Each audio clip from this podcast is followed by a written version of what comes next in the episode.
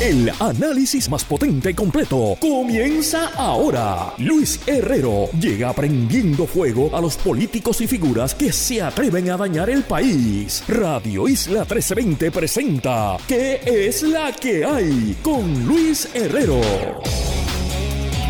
Muy buenas tardes, bienvenidos y bienvenidas a ¿Qué es la que hay? con Luis Herrero por Radio Isla 1320. Estamos en directo para todo Puerto Rico por el 1320 AM y su cadena para el mundo a través de radioisla.tv, nuestra aplicación para teléfonos Radio Isla Móvil y en facebook.com diagonal Radio Isla TV. Yo soy Luis Herrero y como siempre les invito a que me sigan en todas las redes sociales, twitter.com diagonal L Herrero facebook.com diagonal L Herrero, instagram.com diagonal L Herrero. Y recuerda que este programa lo puedes escuchar en su formato podcast. Búscalo como qué es la que hay en tu aplicación de podcast favorita para que me escuches cuando a ti te dé la gana. ¿Y qué es la que hay? ¿De qué vamos a hablar hoy? Deportes, deportes y deportes. Ese es el tema para hoy en estas fechas de acción de gracia. Conversamos con Edwin Ramos en alto rendimiento. Y también conversamos de la organización Empresarios por Puerto Rico con su presidente Elliot Pacheco sobre las iniciativas del miércoles naranja y de cómo usted puede apoyar a los pequeños negocios puertorriqueños en esta época navideña. Así que no se diga más, vamos, alto rendimiento. Radio Isla 1320 te trae el reporte más preciso del mundo deportivo. Alto Rendimiento con Edwin Ramos. Bueno, yo quiero que toda nuestra audiencia se transporte aquí a la redacción de Radio Isla. Se sienta aquí con nosotros. Y yo les quiero, ¿verdad? Yo, yo lo hablaba antes. Radio Isla tiene una redacción bastante amplia. Allí está una mesa grande. Hay un espacio, varios, varios cubículos. Es como un área Imagínate un bullpen, ya que estamos usando, ¿verdad? Términos deportivos. Y ya hace varios meses, yo llegué un día y había puesto un póster entero. Alguien había puesto un póster, no sé, fuiste tú, Edwin. Eh, esto fue, fue Rosen. Fue Rosen. Eh, con los brackets del Mundial. Con los brackets, con la siguiente ronda, equipo por equipo, los este, horarios de los juegos. Y esta semana, ¿verdad? Yo estuve fuera la semana pasada, pero el, Mundial empezó esta semana. Eh, cada vez que llego, lo que está es todo el mundo viendo los, partidos. Así que, evidentemente, la productividad en Radio Isla está en el piso. Habiendo dicho eso, ¿cómo estás, Edwin? Todo bien, todo bien. Exacto. Así mismo, así mismo estamos eh, eh, llevando el mundial en eso que viste. Y no, todo el mundo aquí hemos visto todo y cada uno de los juegos, menos los que son a las 6 de la mañana. Exacto. eso lo ves en tu casa. Eso, eso, eso, yo no lo he visto, pero a esa hora ya los, compañeros que llegan para el noticiero de Julio Rivera Saniel ya están viéndolo y nos escriben, ya pasó esto, pasó esto, así que está todo el mundo pegado con, con no, se lo, no se lo digan a Eduardo Rivero, por favor. No, eh, Nadie, nadie le diga nada a Eduardo Rivero. bueno, pues vamos, vamos a, primero a tocar lo que está pasando en la arena eh, deportiva y después hablamos, si nos da tiempito, de la arena política. Esta es... Eh, yo diría, la edición más controversial del, del Mundial. Por completo. Eh, Definitivo que sí. Se está jugando por primera vez en, en, un país árabe. No es controversial porque es un país árabe, es controversial por la manera en que ese país se creencias y se ganó la sede. Incluso las creencias, una cosa que es importante, pero es la corrupción y el proceso mediante el cual ellos Qué casualidad, ¿verdad? Que y, Qué casualidad. Y no sé si te has dado cuenta que esencialmente todos los medios principales del planeta tenían como que sus historias listas de la corrupción de la de la serie de la, serie mundial, escúchame, de la Copa de la Copa Mundial. Y fueron sacando los reportajes pues, esencialmente en el último mes, las últimas semanas.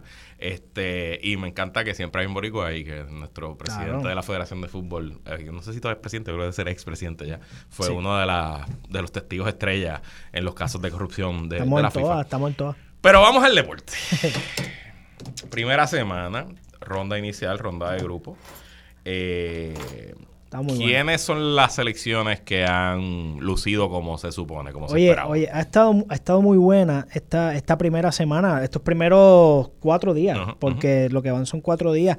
Han habido sorpresas, han habido goleadas, han habido muchas, muchas lesiones, muchas, muchas lesiones en el Mundial.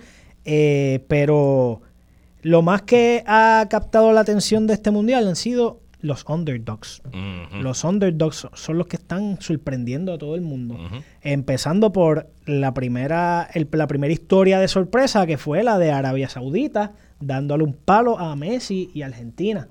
Me acuerdo que yo estaba me estaba levantando, porque ese fue uno de los juegos de las 6 de la mañana. Yo vi, vi los últimos 5 minutos del juego y el narrador lo que decía era: eh, está perdiendo el campeón de América.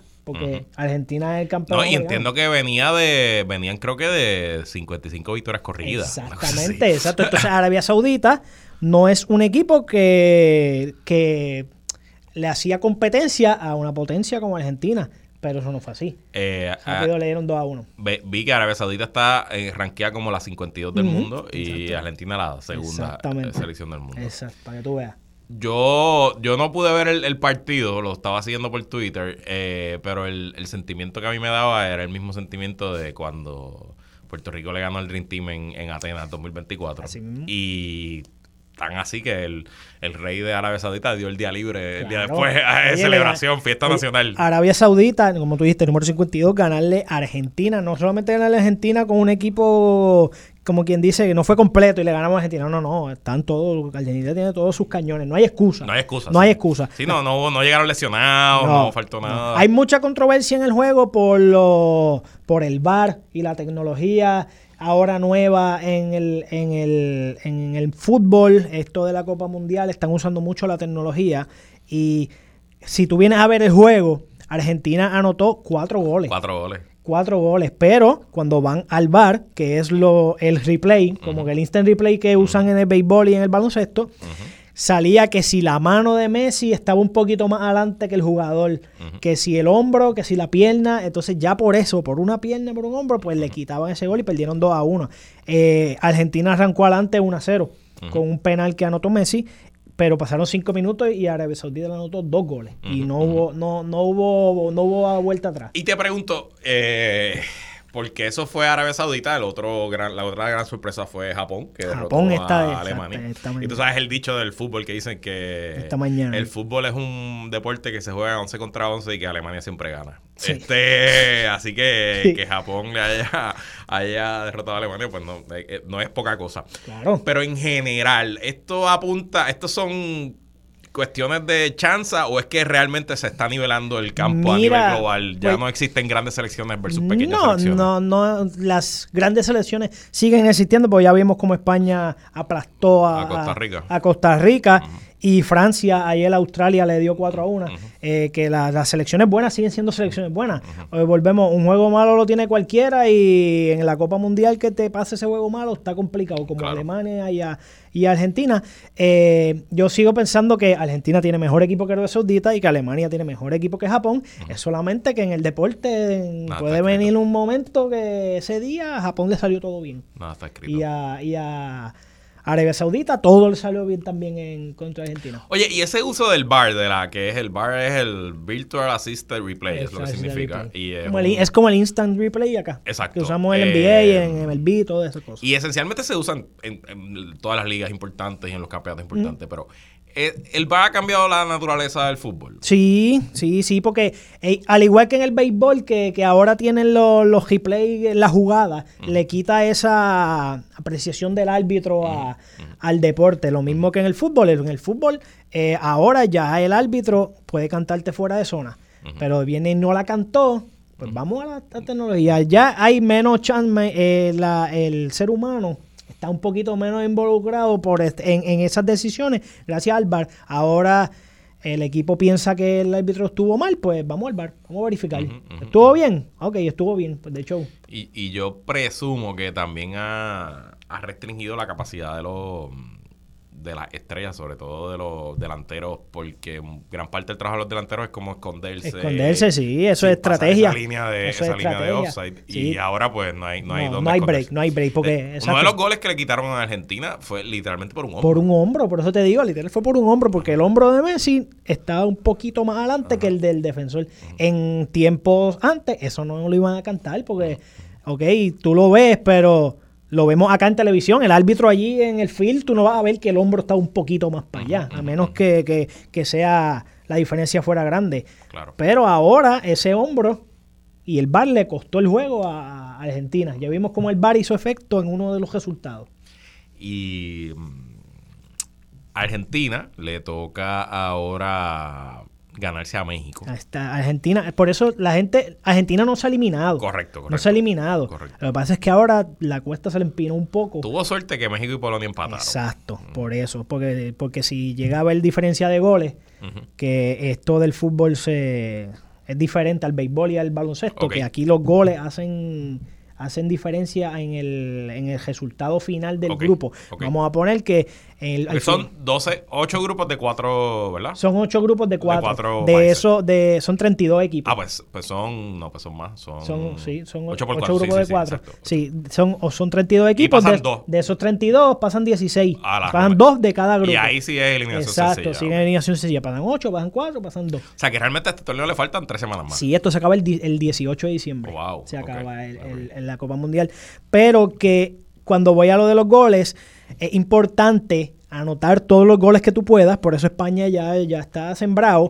Porque si hay dos equipos que terminan con el mismo récord, van a goles. Claro. A la cantidad de anotaciones que tuvieron en esa, en esa fase. Sí, en teoría, o sea, los equipos que ganan su primer partido, Tienen al un- ganar el segundo, ya, es muy ya. probable que es casi, Con- casi garantizado casi que garantizado cualifican. que cualifican. Pero el que perdió el primero, si ganar. gana los próximos dos, en teoría, si queda empate un 2 con 1 con el segundo y el tercero, quedan 2-1, pues ahí van a los Tienen goles. chance y, y si anotaste más goles que el otro, le tú pasas. Ya. Exacto, por eso decimos que Argentina no se ha eliminado, pero está bien difícil porque tienen que ahora enfrentarse a México y tienen que ganar, no pueden empatar. Argentina no puede empatar. No puede empatar, tiene que ganarle ganar. a México y, a, Polonia. que son dos equipos sólidos. Y México y Polonia también, como empataron, tienen que ganar. Tienen que ganar. Arabia Saudita es el líder del grupo ahora mismo. Ahora, exacto, exacto. Entonces, eso es, eso le juega en contra a Argentina, porque Arabia Saudita, todo el mundo pensaba que era el más flojo Claro, de- del grupo. sí. Ese era el que todo el mundo iba a ganar. Era la cherry, ese era Pero el que todo el mundo entonces, iba a ganar. ahora, Argentina yo perdí, Ajá. pero ahora México va con Arabia Saudita y Polonia va con Arabia Saudita, Ajá, que todo el mundo está pensando que eso es una victoria segura. Y si Arabia Saudita les gana, entonces Argentina. Argentina. se echaba porque tiene que asociarse ese último spot con México y Polonia. Ese es el, el- Esa es la matemática. esa es la matemática y el jeguero en el que se metió Argentina por perder el primer juego. Eso está complicadísimo. Complicado está. O sea, o sea, fanáticos de Messi, pues hay que prender velas desde ahora, pues. Es que yo prendía las velas de los Yankees al final, no. Los Messi tienen que prender velas desde el principio. Ahí me decían, digo, por cierto, yo me, me he disfrutado tanto, me he reído tanto viendo las reacciones de los argentinos al Claro. partido. Eh, alguien en Twitter hizo un thread, un hilo gigantesco de los insultos. Eh, y esencialmente, ¿verdad? No, nada es publicable. No puedo decir No, absolutamente nada por esta estación, no puedo decir nada por estos micrófonos, eh, y menos en esta época festiva que no que, que la gente no, no está para, para barbaridades. Pero eh, hay esperanza. O sea, España Sí. perdió su primer juego 2007. en el 2000, cuando ganaron en Mm, Cuando Sudáfrica. quedaron 2010. campeones, sí, 2010. Eh, entiendo que en el 80 y- el último mundial de Argentina, que Argentina ganó, Ujú, ganó. eh, también perdieron su Perdieron primer partido. su primer partido. o sea, Eh, hay, hay posibilidades todavía. Hay que está difícil. Porque los equipos que les tocó en su grupo, pues Claro. no es tan fácil. de- Porque ni México ni Polonia no son, no son fáciles. No, no. El que tú pensaste que era fácil fue que te ganó. Exacto. Ese, fue- ese es el problema. Y por eso es que se juega. Porque si no sería. Exacto. se- Nos iríamos por, la- por, la- por las simulaciones y ya, y no hubiera nada que. Exacto. Entonces, háblame un poquito de, de la política detrás del, del fútbol. ¿Cómo se ha visto esta primera semana los fanáticos allí, los jugadores en el campo? ¿Qué, qué, cuál es tu, cuál es tu, tu visión? esta, esta Copa Mundial, aparte de ser histórica por todo lo que ya mencionaste al principio, de ser la primera árabe, de, de todo lo que ha conllevado esto, ha sido histórica de todas las protestas, todas las manifestaciones que se ha llevado a cabo, los fanáticos con sus carteles de protesta eh, ante Arabia. Vimos que al equipo de Alemania ya le, le empezaron el juego con tarjetas amarillas todo el mundo porque El capitán. el capitán quería usar la bandita de One Love, que era eh, en símbolo al Pero le dieron una amarilla a todo el equipo. a todo el equipo porque no usaron la bandita, pero cuando se sacaron la foto de equipo todos se taparon la boca, como un símbolo de protesta. Todo el equi- wow. todos los iniciadores se taparon la Pero ¿y boca. qué va a hacer, y qué va a hacer la FIFA si lo hacen en el próximo juego? ¿Van a suspender, van a, van a expulsar a los Ese- 11 de ese- Alemania? Eso es, eso es, esa es la cosa. Porque la- el portero de Alemania, que es el capitán, dijo que él no le tiene miedo a nadie. Ellos van a seguir protestando. Y a este juego no usaron la bandita, pues lo Digo, usamos. si el equipo de Irán se atrevió a protestar. Pues que los equipos europeos no lo hagan, pues te dice, o sea, obviamente, los de los Irán están poniendo su, su vida literal en, juego, la vida de su familia en, juego. Entonces, que estos muchachos de capitales europeas, donde no les va a pasar nada, que no se atrevan. Los pues. de buena vida, pues ya tú sabes. Pues esto ha sido, esto ha sido tema de conversación todo el día porque Alemania jugó hoy, perdieron contra Japón. Eh, y esto ha sido tema de conversación todo el día desde que se taparon la boca eh, todo, todo ha sido hablando de, esa, de esa carga que le metieron de las tarjetas amarillas a todo el equipo. Entonces también tenemos la, el hecho de la cerveza. El hecho de la cerveza en el, en, el, en el campo. No pueden beber cerveza en el juego. Así que como yo dije aquí que yo creo que ningún boricua, eh, el boricua que quería ir a Qatar dejó, desistió de la idea porque no van a vender cerveza en el estadio. Todo eso debido a, sus creencias, ¿verdad? Y su, su política allá. Pero he visto muchas noticias de fanáticos que están pasando cerveza disfrazadas de algún otro tipo de refresco. Disfrazan la lata con la marca de otro refresco y las pasan y los han pillado y los han expulsado del partido. Igual que han expulsado del partido a gente con camisas de, la comunidad LGBT, los han sacado, no los han dejado. Así que ha sido una, una Copa Mundial buena en el deporte y bien controversial en, el área del fanático. ¿Qué info? Porque no, no te no te, esta pregunta te la hago sin, no sé si, si, tienes esta información y no hablamos antes. ¿Qué sabemos de los ratings? ¿Cómo está la, se está viendo la copa como antes? ¿Se compara? Porque esto es anecdótico, ¿verdad? Yo estuve en Londres la semana pasada. Incluso aquí en Puerto Rico, yo no percibo... Eh, y quizás porque era el verano siempre. eso es lo que el verano en el hemisferio norte, que eso es siempre importante tenerlo en... en Pero, o sea, realmente el mes de la Copa, incluso en un país donde el fútbol no, es el deporte principal, donde nuestra selección no tiene Aquí se paralizaba. Se paralizaba entero. Y no siento que eso esté pasando. Yo tampoco, yo tampoco. Yo sí sé que la gente lo está viendo, porque aquí lo está viendo todo el mundo y tú vas, yo voy a casa de mi familia y todo el mundo lo está viendo. No se está paralizando primero porque, como tú bien dices, antes era en verano la Copa Mundial. Este año se celebra en noviembre por las temperaturas en Qatar y los, los, juegos en esas temperaturas no iba a ser saludable para los jugadores y los fanáticos. Esa historia ya la sabemos. En verano, pues todo el mundo está libre, todo el mundo puede ver la, Copa Mundial cuando quiera. Ahora, ahora estamos trabajando y pues ya eso es una limitación para poder salir. En, verano estamos trabajando también. Ah, bueno, sí, pero es, la gran mayoría los, que están libres. Entonces, segunda factor, los juegos como podemos ver, son a las 6 de la mañana, a las 9 de la mañana, a las 12 y a las 3. En otras eh, Copas Mundiales anteriores, pues podía ser un poco más TV friendly, que el primer juego venía siendo a las 9 de la mañana, ¿tú me entiendes? y el segundo a las 12 y el último a las 6 de la tarde. Que entonces te da break a todo el mundo a planear mejor y poder ver los juegos. Pero esos juegos de las 6 de la mañana son fanáticos de verdad los que se están levantando a verlos. No, eso, eso ha influido también mucho. Pero la gente lo está viendo, porque la gente lo está viendo. Que no se nota al nivel de paralizar el país como lo ha hecho antes, pues tienes razón. Y ya para despedirnos del fútbol, no de este programa, porque estoy claro, sí, contigo. Eh, una semana de jornada, favoritos ahora mismo. Uy, ahora mismo Francia, que es el campeón defensor, lució espectacular. El equipo de España pues barrió 7 por 0 al equipo de Costa Rica, pero todavía no me atrevo a darle ese... Chacho, voy a España porque bajeo, porque tenemos eh, un equipo bien joven, son chamaquitos, chamaquitos, y hay que verlo enfrentándose a otro... Así que yo creo que los campeones mundiales de Francia, que fueron los campeones de la última Copa Mundial, pues yo creo que están en una muy buena posición para repetir y lucieron como ese equipo que, que repitió. Pues ahí ya lo saben. Edwin hizo la, una selección bien, bien riesgosa. Bien Se riesgosa. Me voy con el campeón de eso. bueno, quédate ahí sentadito, que vamos a hablar de béisbol y de baloncesto, temas que yo no es que pueda aportar mucho más, pero sin duda puedo aportar mucho más que el fútbol. Pero vamos a conversar ahora. Tenemos aquí con nosotros en el estudio, un privilegio tenerlo en el estudio y no remoto, a mi buen amigo eh, compañero abonado de los Cangreros de Santurce también, eh, miembro fundador de la bancada eh, de los Cangreros de Santurce del béisbol y del básquet, pero hoy viene a hablarnos de negocio en su rol como presidente de la organización Empresarios por Puerto Rico. Hablo y le damos la bienvenida a Elliot Pacheco, que es la que hay, Elliot. Bueno, Luis, gracias por tenerme aquí. Y, no, y no remoto ni por Zoom como, como usualmente hacíamos. Bueno, háblame un poquito porque ya este como el quinto o sexto año que se lleva la iniciativa del miércoles naranja y yo ya, ya yo percibo que esto tiene masividad. Yo siento que ya esto se ha convertido en algo que la gente reconoce, que la gente espera. Habla un poco qué se trata esto del miércoles naranja. Mira, este es el séptimo año que, que estamos corriendo la campaña. Empresarios por Puerto Rico es una organización sin, sin fines de lucro que agrupa farmacias, supermercados, cooperativas de ahorro y crédito, eh, distribuidores. Y hace siete años nos dimos la tarea de, de combatir el Black Friday. Y pues buscamos los comercios este, locales que estuviesen dispuestos a, a ese día este, promocionarse.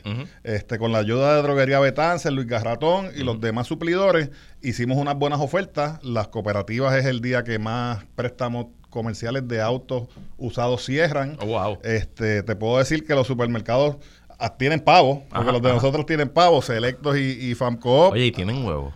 Sí, tienen, tienen pavos y tienen huevos. Fui Oye, a, y, fui a un famoso almacén eh, esta mañana eh, y no habían huevos. No, pero te- tienen. No. Incluso los precios, yo fui ayer a, y lo voy a decir porque es socio de nosotros, a Selecto, Ajá. y los precios de los, de los vinos y de los, y de los licores eh, bien baratos. De verdad que este año yo me sorprendí. Eh, en adición a eso, pues sí, como tú bien dices, se ha ido creando la conciencia. Tan es así que el, que el propio gobierno ya está auspiciando la campaña. Qué chévere. Este año tenemos el auspicio de, de la Cámara de Representantes, su presidente este, Rafael Tatito Hernández, y de Comercio y Exportación. Wow, qué bien. Este, y a diferencia de años anteriores, este año hemos visto que en las redes sociales muchos comercios locales que no necesariamente pertenecen a empresarios por Puerto Rico están usando el eslogan y se están montando en la ola. Brutal. Que de eso se trata, de crear la conciencia. Eh, nosotros eh, encomendamos un estudio con, con Villamil este, hace como tres años atrás este, para ver cómo era el sentir de la, de la población y cómo estaban los negocios locales posicionados ante, ante las cadenas extranjeras. Y para sorpresa de muchos, el estudio arrojó de las muchas cosas que tú inviertes un millón de dólares en un negocio local y eso te crea casi seis empleos. ok. Ese mismo millón de dólares en un negocio foráneo extranjero te crea apenas dos empleos. Wow. Que cuando tú vienes a ver, aportamos cerca del 68% del Producto Interno Bruto. Wow. O sea que la mayoría de los negocios que hay en Puerto Rico Son son, negocios de capital local, sí, que pagan impuestos, crean empleo Que y crean mayoría no tiene- riqueza. la mayoría no tiene incentivo. No, no tienen incentivos, no tienen incentivos. Eso es una de las cosas que, que, que nosotros hemos luchado precisamente por eso, porque estamos aquí a pulmón. Incluso si usted se remonta a la pandemia, a los terremotos este, y a los huracanes, quien primero está allí en el, en el flanco de batalla son los dueños de farmacia y los dueños de los supermercados, Eso es, eso es. que salen allí, abren sus negocios, les sirva la planta o no les sirva, le despachan los medicamentos y le despachan la- las medicinas a sus pacientes y por ahí mismo siguen. Y cuando las cadenas han cerrado, que hemos tenido cadenas que han cerrado, esos espacios los están ocupando cadenas locales. Tenemos una cadena en el área oeste que se llama Farmamax, Ok. que ellos han adquirido los locales de las cadenas que cerraron. Oh, wow. Sí, y locales grandes de 15 mil y 20 mil pies cuadrados. Y te pregunto si alguien quisiera conocer las ofertas del Microes Naranja, ¿dónde las pueden ver? Y de hecho, se dice Microes Naranja, pero entiendo que las ofertas siguen varios Sí, días. las, más. las ofertas siguen, eh, incluso la Navidad completa hasta después de hasta después de Reyes. Hay unos que comenzaron antes, algunos supermercados comenzaron antes, otros empiezan desde hoy hasta Reyes. Este, así que pueden entrar a la página es www.compraleldeaquí.com Cómprale al de aquí.com. punto com, se registran y ahí se le envía la se le envía la, la- la información a, la- a los negocios que quieran ser parte de la, de la iniciativa. Y este año eh, le estamos ofreciendo a los socios un plan médico. A los socios de empresarios. a los socios de empresarios por Puerto Rico gestionamos con un plan médico local, eh, hicimos un producto para los para los comerciantes para que lo puedan ofrecer a, su- a sus empleados. La cubierta del plan médico está en empresariosporpuertorico.com. Bueno, si a alguien le interesa, si a alguien que nos está escuchando, eh, obviamente a los consumidores apoyen los negocios locales, dólar que gaste con negocio local, dólar que se quede en la economía y mueve la economía. Miércoles, eh, comprarle al de aquí.com para más detalles de las ofertas y los distintos negocios que participan. Pero si alguien que nos está escuchando es dueño de negocio o está comenzando a emprender, ¿cómo puede buscar más información de empresarios por Puerto Rico y qué beneficios hay con Ahí mismo en la página de comprareldeaquí.com eh, le va a salir con un pop-up, ahí ponen su información y nosotros nos vamos a estar comunicando con ellos. Este, así que ya saben, cómprale al de aquí.com. Ah, mira aquí, comerciante, Sí. uno está el miércoles naranja. Más, Déjame apuntarme aquí. Yo tengo un negocio. No, no vendemos al por letal, pero vamos a ponerlo aquí. Eh, y oye, en general, ya para despedirnos, ¿cómo, cómo se anticipa esta temporada navideña para, para el comercio al letal en Puerto Rico? Pues mira, ellos están estimando, hay algunos negocios que están estimando que van a vender el 30% más. Yo digo que son, son bien- bastante optimistas. Ok. Este, parece que todavía queda dinero este, circulando, bastante dinero de todas las ayudas que nos han dado. Eh, te puedo decirte de los que los negocios que yo visité hoy estaban llenos. sí. Este, había gente, había buen ánimo, la gente está contenta. Yo creo que lo que dijeron ahorita que en verano no se trabaja, pues parece que esta semana tampoco se trabaja mucho. No digas eso, Elio, Porque había mucha gente en la calle, había hasta No tapón por la eso, mañana. no este, eso. así que yo, yo entiendo que ya, ya la pandemia casi se acabó o se acabó para muchos. Así que la gente está bastante entusiasmada y están, y están aportando a la economía. La Navidad no es de consumo, la Navidad es de compartir, de pasarla bien con familias y amigos, pero si usted tiene que consumir, porque ¿verdad? hay que regalar, no vaya con las manos vacías. Eso es así. Consuma local, cómprale al de aquí.com, participe del miércoles naranja, apoye esta y otras iniciativas que lo que hacen es mejorar la economía de todos y todas las puertorriqueñas. Elio Pacheco. gracias por Luis, gracias. eh, nosotros nos vamos a una pausa y cuando regresemos seguimos en esta edición deportiva de qué es la que hay. Regresamos luego esta pausa. Seguimos con el análisis en Radio Isla 1320. ¿Qué es la que hay? Con Luis Herrero. Regresamos y seguimos hoy en edición especial deportiva junto al amigo Edwin Ramos de Alto Rendimiento aquí en Radio Isla. En el primer segmento hablamos de fútbol. Hablemos ahora de un deporte que sí se practica en Puerto Rico. En verdad, el fútbol se practica en Puerto Rico. Sí, está en Y se practica crecimiento. mucho más que antes. Está en crecimiento. Y yo creo que hay más niños y adolescentes que juegan fútbol hoy que juegan béisbol. Sí. Que es parte del problema que tiene Sí, el béisbol y de eso sí, vamos a. Oye, tú pasas por allí por Bayamón, por el Soccer Complex, y eso siempre está lleno, Siempre, siempre. siempre. No importa qué día pase, eso hay gente allí. Igual que vas aquí en Atorrey, allí a. Ajá. ¿Cómo es que se llama? El A sitio Ecos. este a Eco Sports Park y lo, lo- Explota- está explotado no de gente. importa la hora. Ahí, juegan fútbol y y tenis. juegan. Oye, yo he salido de, de- de los juegos del invernal a Ajá. las 12, 1 de la Y mañana y tú pasas y eso está explotado. No, y si jugando. tú entras a la. Hay turnos hasta la 1 de la mañana. Hombre. Entiendo que el último turno es a la 1 de la ¿Quién mañana. juega, ¿Quién juega fútbol a la 1 de la mañana? Gente bien enferma. Wow. Eh, bueno, vamos, vamos a hablar del béisbol. El Clásico Mundial de Béisbol en su cuarta edición está comienza en febrero, ¿no? Su quinta Cuar- edición. Quinta edición. Su quinta edición. En sí. Los subcampeones del mundo, eh, Team Rubio, Puerto Rico. Sí. Eh, las expectativas están altas. También alta. Y hay mucha incertidumbre todavía. ¿Qué, qué es lo último con el equipo? Mira, lo último O sea, con- ya está el roster, ya sabemos quiénes son. Eso es lo que te iba a decir. El equipo solamente presentaron en la lista preliminar de los primeros 50 jugadores. Todos los equipos tienen que hacer eso. Ellos dan una lista de 100 jugadores. ¿Y cuántos van? Eh, van 25. 25. Sí, van, van- ellos van bajando de 100 a 50 hasta el roster oficial. Eh, Puerto Rico ya presentó su, su listado, pero todavía en ese listado no te pueden confirmar quiénes son los que van y quiénes no van. Por ejemplo, en ese listado está este George Springer, que es un, un jugador con descendencia boricua. Está Jay Carrieta. Pero esos jugadores no es que confirmaron que van a jugar, es que están en ese listado porque si confirman, mira, yo lo presenté en el listado. Si tú no lo pones en el listado preliminar, no puedes venir a última hora. Ah, no, Springer dijo que va a jugar, ah, añádelo. No, no. Ya, Eh, yo- ya. Por, es- por eso es que el listado es de 50. Pero no tenemos el sí de ninguno. No, de ellos. no tenemos el sí de ninguno de ellos. Ya los que confirmaron son la- las caras conocidas. Carlos Correa, Javier Baez, Lindor, Edwin Díaz, Berrío, Quique Hernández, eh, Cristian Vázquez, Machete Maldonado dijo que quería jugar, pero Machete salió de una operación luego de la Serie Mundial, así que no sabemos en qué estatus está. El equipo de nosotros, Eddie Rosario, ya dijo que el equipo está bueno.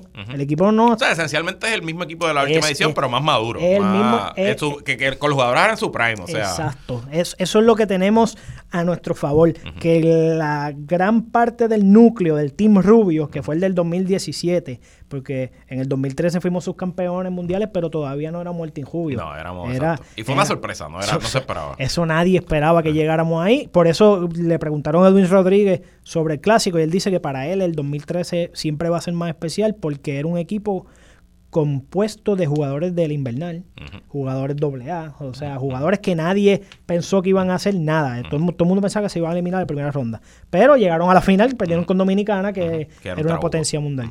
Eh, y terminaron invictos ese torneo. Entonces, el núcleo del 2017, que fue histórico ese torneo por todo lo que conllevó se mantiene casi intacto, porque hasta Yadiel Molina que se retiró, Yadiel va a ser el dirigente del equipo, como quien dice, van a seguir los mismos.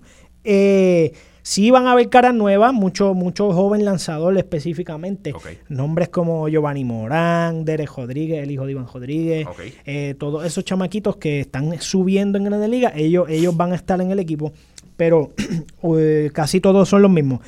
Todavía están esperando el, el gerente general Joey Soda fue y eh, están esperando el sí de algunos nombres que la gente no está hablando. Esas fueron sus palabras. Porque todos estamos hablando de Springer, porque si Springer dice que sí, el equipo sube, de nivel. Claro. Y ¿Qué, juega Springer? ¿Qué posición? Outfield. Outfield. Eh, porque si viene a jugar va a ser Rayfield, porque en centrofield estaría Kike Hernández y Lefield le dijo Sario. Entonces tú pones Springer en Highfield y tiene un, tiene un outfield. Tiene, un outfield espectacular. Entonces tiene en tercera Carlos Correa, Lindor va en segunda y entonces José Miranda, primera base. Muchas personas quieren a Nestalí Soto, que, que Nestalí Soto jugó con los Cangrejeros de Santurce hace unos años y es, es una superestrella en Japón. Okay. Él está jugando en la liga japonesa y le llaman Godzilla ya. Oh, el, tipo, el, tipo, es bien grande y lleva quedando líder de cuadrangulares tres años cogidos ahí. Entonces nuestros receptores tendrían Cristian Vázquez, Machete Maldonado. Como te dije, Machete está un poco indeciso por lo de la operación, pero si no va Machete, tiene a Roberto Pérez, tiene a Michael Pérez, tiene muchos. Ahí, no sufrimos. Exactamente. Donde está la debilidad de Puerto Rico es en el picheo y en el picheo iniciador. Que tenemos solamente a Berrío y a Marcus Stroman. ¿Te acuerdas que Marcus Stroman fue el que nos eliminó el último juego? Pues su mamá es boricua y decidió jugar por Puerto Rico este año. Eh, pero en los relevistas somos yo pienso que tenemos. el mejor del bullpen. Pienso que tenemos el mejor bullpen hasta de todo el torneo.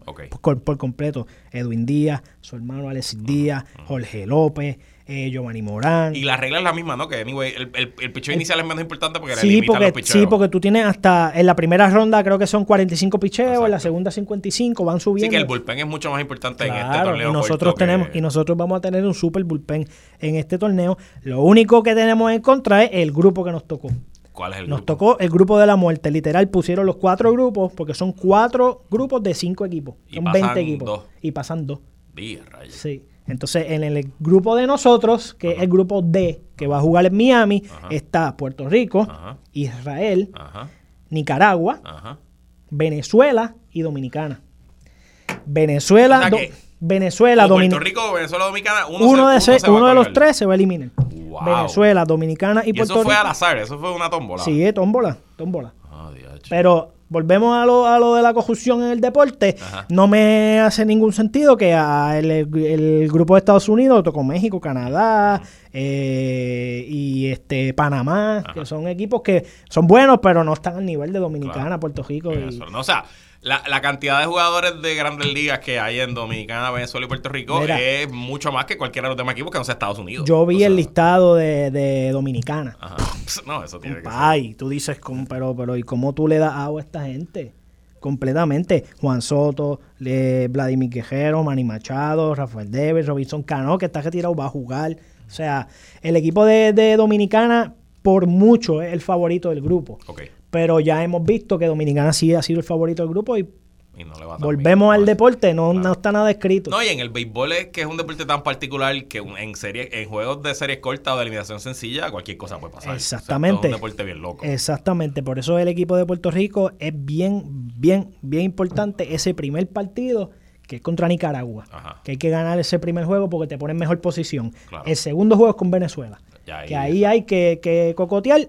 Entonces el tercer juego es con Israel, tiene un día libre y el último juego es con, Dominicana. Que las esperanzas de los fanáticos y del equipo es ganar los primeros juegos. que para allá ese Dominicana, no importa lo que pase. Para ese juego con Dominicana no significa vida o muerte. no significa vida o muerte. Y volvemos al equipo lo siguen eh, confeccionando. Han pasado muchísimas cosas a encontrarlo del gerente. Hablemos de Yadier Molina. Yadiel está. Para refrescarle la memoria al público, eh, aquí una gran controversia, una controversia Todavía- horrible, todavía malísima, sigue, sigue. donde el presidente de la Federación de Béisbol, eh, por su cuenta, se fue por allá y le dijo a Yadier Molina que tú ibas aquí, ibas a ser el coach del equipo. Sí. eh, sin decírselo al gerente general del equipo. Ese es el problema. Y el gerente general del equipo se montó en un avión a, via- a- a hablar con Yadiel sin saber y decirle, Yadiel, juega un año más, quédate, porque Yadiel se, se retiró de las grandes ligas, Sí, pero le iba a pedir que fuera catcher.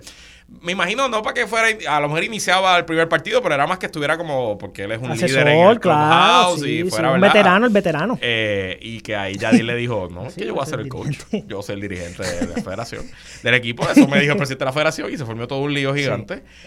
Y... Ese fue el problema. Que el, dirige, que el, que el presidente de la federación tomó la decisión del gerente general y le dice, ok, tú vas a ser gerente general, Y el gerente pero general- Yadier Molina va a ser dirigente. Y es como Y que... el gerente general renunció. El gerente que general, obvio, sí. el es su trabajo decisión, El trabajo del gerente general es confeccionar el equipo y si l- no le están dejando hacer su trabajo, renuncia. Y que el gerente le, le presentó opciones, mira, vámonos Exacto. por esta justa porque es mejor. Y no, no, no, va a ser Yadier Molina. Pero lo que te iba a preguntar es que eh, a- hoy sabe, ha habido un poquito más de drama en Sí. las últimas semanas porque Yadier Molina se está estrenando como coach, como gerente de allá en Venezuela. en la Liga Invernal de En Venezuela. Magallanes. Los, en el equipo de Magallanes, que es uno de los equipos principales de esa liga. Eh, creo que ha ganado Series del Caribe y todo. Y eh, pues Yadiel se ha, han sido expulsados. Fue Sí. expulsado tres juegos corridos. Exacto, Yadier Molina en un espacio de 15 juegos, 20 juegos, lo expulsaron 5 veces, o ya ahí tú estás el garete. Y de esos 5 veces, 3 fueron consecutivas. Entonces mucha gente está cuestionándose, "Man, ¿está listo para ser dirigente? Pero te voy a preguntar, y tú que eres beisbolero y que has jugado sí, y, sí, y sí. juegas doble A, estás ahí en los pollos los y todo. En el béisbol, que es un deporte individual, aunque la gente piensa que es un deporte de equipo, realmente es un deporte del, del pitcher el contra pitcher el contra el bateador. bateador, claro. ¿Cuán importante realmente es el manager? Sobre todo por un equipo de profesionales y de estrellas como Lo, este equipo. eh, lo que pasa es que el manager viene siendo como este este capitán que va a remar el barco. Si el, si el manager le diera lo mismo, como que es un juego individual, yo voy a poner a los nueve mejores y que ellos baten y hagan. Ok. ¿Tú me entiendes? Pues entonces, pues, como tú dices, el manager no será importante. El manager es el que tiene que encargarse de unir ese núcleo de gente y hacer que acepte cada cual el rol que pe- el rol para el que lo trajeron. Por ejemplo, nosotros vamos a tener a Carlos Correa, a Lindol y a Bae, pero los tres son campo corto, guante de oro.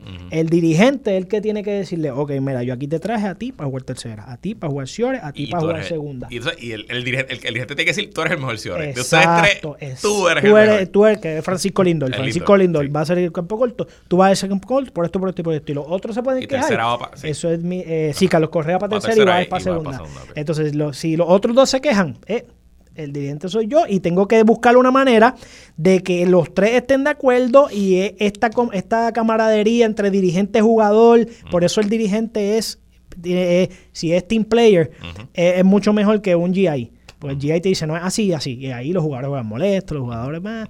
Pero si el tipo tiene esa buena comunicación con los jugadores y hace que el, que el grupo acepte cada cual su rol, pues el dirigente tiene una gran influencia. Por ejemplo, ahora mismo Kike Hernández en Boston es una superestrella. Ajá. Pero él sabe que en el equipo de Puerto Rico él no va a ser la estrella. Claro. Él va a ser un jugador que va a... Él es esos, esos cabos que... Pero que- Quique es como una bujía, como un Claro. como parte del espíritu Sí, del equipo. por eso. y- Quique va a tener la, la- responsabilidad de defender el centrofield y de abrir el line-up o cerrar el line-up, pero él no va a ser la figura principal del equipo, como está acostumbrado en, en Boston junto a, a- a las demás superestrellas. Claro.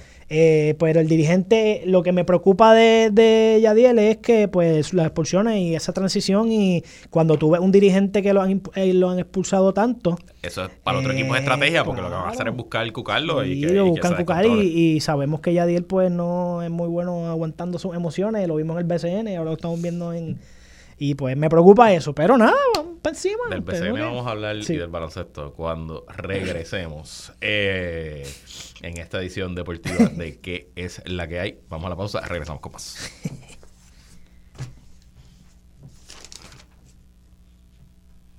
Tira la pausa, Alex. ¡Fuímonos!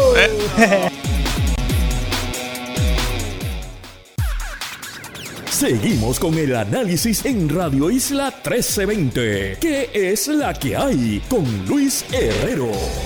regresamos y seguimos hoy conversando con Edwin Ramos de Alto Rendimiento en esta edición especial deportiva de que es la que hay. Hablamos de fútbol, hablamos de béisbol, hablemos ahora del único deporte que importa el baloncesto. Eh, Ok, eh, tuvimos una gran actuación en la última ventana. La selección de Puerto Rico ganó sus dos partidos eh, calendarizados aquí en Roberto Clemente. Yo no pude ir porque estaba de viaje. Yo fui a los dos. Estuviste allí. ¿Cómo viste la selección? ¿Qué se hizo diferente? ¿Por qué ahora el sistema funcionó? ¿Qué viste diferente me de gustó, otras ventanas? Me gustó mucho esta selección. Fue, fue bien defense minded. No, no la ofensiva era secundario.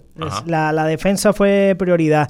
Y eh, estos chamaquitos con Tremont Waters, los hermanos Thompson lucieron muchísimo mejor que las primeras ventanas, en las ventanas anteriores. Tuvimos bajas grandes. No estuvo José Alvarado, que no ha estado en las pasadas ventanas, o está en el NBA, y eh, Alfonso Plomer no, no estuvo en la ventana. Eh, pero el equipo fue bien defensivo, bien defensivo y lucimos excelentemente contra Colombia y contra Uruguay, que no, no- nos mató en Uruguay, no- nos marieron. Eh, lucimos espectacular, le ganamos por 8 puntos.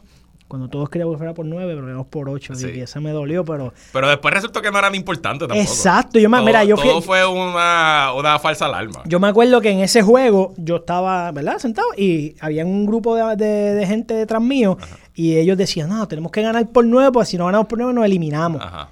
Y yo decía, nos eliminamos, y me estaba raro porque yo sabía que estábamos allá arriba con, con- con Brasil y Estados Unidos y México. Y yo me, pero entonces mucha gente tenía eso en mente, en que si no ganamos por 9 nos eliminamos. No, no era que no nos eliminamos, es que si ganábamos por 9 o más, estábamos en mejor posición yendo a la próxima ventana. Exacto. Aún así estamos en una buena posición, estamos terceros Estamos ahora terceros ahora mismo, Estamos terceros ahora mismo. Lo que pasa es que vamos a depender de nosotros ganar. Y entran cuatro y el mejor quinto lugar. Exactamente. Nosotros estamos en una O buena entran posición. tres y el mejor cuarto lugar. Exacto, Tres exacto. Nosotros estamos en una muy buena posición. ¿Qué pasa? Que nuestro destino en no, de- no- está en nuestras manos, pero depende también de Uruguay. Porque nosotros tenemos dos juegos. Uno contra Colombia y uno con Brasil. Es contra. No, no sí, es Brasil y Colombia. Brasil exacto. y Colombia. Y son los dos, uno en Colombia y uno en Brasil. Exacto, de visitantes somos los dos. visitantes los dos. Y Uruguay, yo sé que... Aunque nosotros le ganamos a Brasil en Brasil. Em, nosotros le ganamos a Brasil aquí. aquí. Aquí, exacto. Que es más difícil ganarle en Brasil Claro. y ganarle a Colombia en su casa. Siempre, siempre la ventaja local es grande. Entonces, Uruguay, no recuerdo 100% si eran México y Estados Unidos o Uruguay. eh, o era así, era México y Estados Unidos. Los dos partidos que le quedan, igual. eh, pero ellos tienen un juego local. Uruguay. Uruguay. Ya. Exacto. Si nosotros dividimos y Uruguay divide, Entre Uruguay y nosotros nos quedamos. exactamente. Digo, quedamos cuarto. Entonces habría que ver cómo queda Habría que machar del con los demás, exactamente. Nosotros tenemos que ir con la mentalidad de ganar los, dos partidos. Y si ganamos los dos, entraría Si ganamos los dos, lugar. entramos. Si ganamos- sería porque sería Estados Unidos primero, Brasil segundo. Y Rico nosotros, si ganamos los dos, nosotros entramos directo porque vamos a terminar por encima de Uruguay, no importa que ellos ganen los dos. Y Uruguay eh, tiene un juego con Estados Unidos, que, que- que no es así de fácil. Y esta ventana es en febrero. En febrero, febrero de 2023. Y como, como bien dijiste, no van a ser aquí. O sea, van a ser uno en Colombia y uno en Brasil. Y el mundial es en el verano. en el verano. ¿Y dónde es el mundial? El mundial te va- vamos a verificar. ¿Suráfrica no era? Creo que es Sudáfrica, sí, pero te verifico ahora para estar, para no mal informar. Aquí tirándote al medio. Sí, sí, sí. preguntas, Para que tú veas, para que tú veas, perdonen, ¿no? Eh, Pero me gustó, me gustó mucho la defensa del equipo de Puerto Rico y una cosa que me sorprendió bien brutal, en el juego de Uruguay, de Collier salió. No lo sacaron del roster, creo que fue por una lesión Ah, no, es en Filipinas. en Filipinas. Exacto. Esos juegos sí que van a hacer a las 2 de la mañana. te digo. es- eh, ¿Te acuerdas que tú dijiste que se paraliza, que no, la gente no lo está? Pues esto, esto lo van a ver menos. Pues mira, Devon Collier sale de una les- por una lesión, creo que fue. No pudo estar en el juego contra Uruguay y trajeron a Timash Parker. Timash Parker, me acuerdo cuando lo Ok, mira, es en tres países asiáticos. Es en Indonesia, en Japón y en las Filipinas a la vez. Es la Copa Mundial de Básquet. Sí. Eso está brutal. Sí. Eso está brutal. Sí. Wow. Así que interesante. Así que los juegos van a ser a las 2 y 3 de la mañana para que se vayan preparando Ay, desde señor. ahora. Esos días, eh, esto- la programación de Radio Isla va a ser bien complicada. Bien, bien y vamos a complicada. estar todos dormidos. Todos dormidos. Este, Entonces traen a ti digo, vamos, hay que cualificar primero. Exacto, vamos a enfocarnos en febrero, no pensamos en el mundial. Hay que ganar en febrero a Brasil. Si nosotros logramos sacar el juego de Brasil, yo pienso que, que esto sería grande. Pero el, el juego importante es ese, el de Brasil. El de Colombia, No se pueden dormir con Colombia tampoco, porque la otra vez nos dormimos con Uruguay y no. Pero Uruguay es un equipo de. Es- es un muy buen un buen rival, un buen rival. muy- Y tiene una liga buena y tiene jugadores. Sí, pero me acuerdo cuando eh, es contra Uruguay y todo el mundo estaba, "Ah, vamos a ganarle a Uruguay, nosotros vamos a ganar a Y Uruguay. nos ganó aquí Y Uruguay. nos ganó Uruguay. Exacto. Pero ahora Colombia, vamos con el mismo, vamos con el mismo flow contra Colombia. Hay que ganarle a Colombia. No, Mira. ya no nos podemos dormir. Antes de despedirnos, eh, estamos en la temporada muerta del BCN, pero ha habido mucho movimiento. Sí. Eh, Gary la- Brown a los Mets de Guaynabo. que me parece extraño. Yo no sé, yo, yo No lo vi venir, no lo vi veo a los Mets de Guaynabo como que un poquito en rebuilding mode. A mí, a mí es como que, que, tirando toda pérdida es y que a volviendo mí, a empezar. es no que a mí no me, no, es que no me gusta decir rebuilding porque llega subcampeón. Después tiene una temporada No mala. cualifican No cualifica. Entonces, de hacer, en vez de hacer un rebuilding completamente, Ajá. busca a Gary Brown. Entonces, significa que está jugando para ganar. Pero tú no vas a buscar a Gary Brown para hacer un rebuild completo. Es cierto, eh.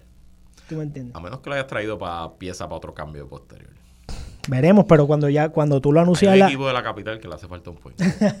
pero cuando tú anuncias a Gary Brown en la G con bombo y platillos que tú Es no lo pa' pre- ver- sí, es tú- no lo tú no pretendes sí, cambiarlo. sí, es cierto. So, va a estar bueno. Nada, yo lo que te puedo decir es que el momentum del BCN, el momentum que viene construyéndose por los últimos dos Sí. años, está ahí. Yo siento el off-season tan activo como el off-season del NBA. Tú sabes que el NBA y el Sí, off-season todo, todo, todo. genera más chisme y noticias que, que a veces lo que está es pasando así. en la cancha.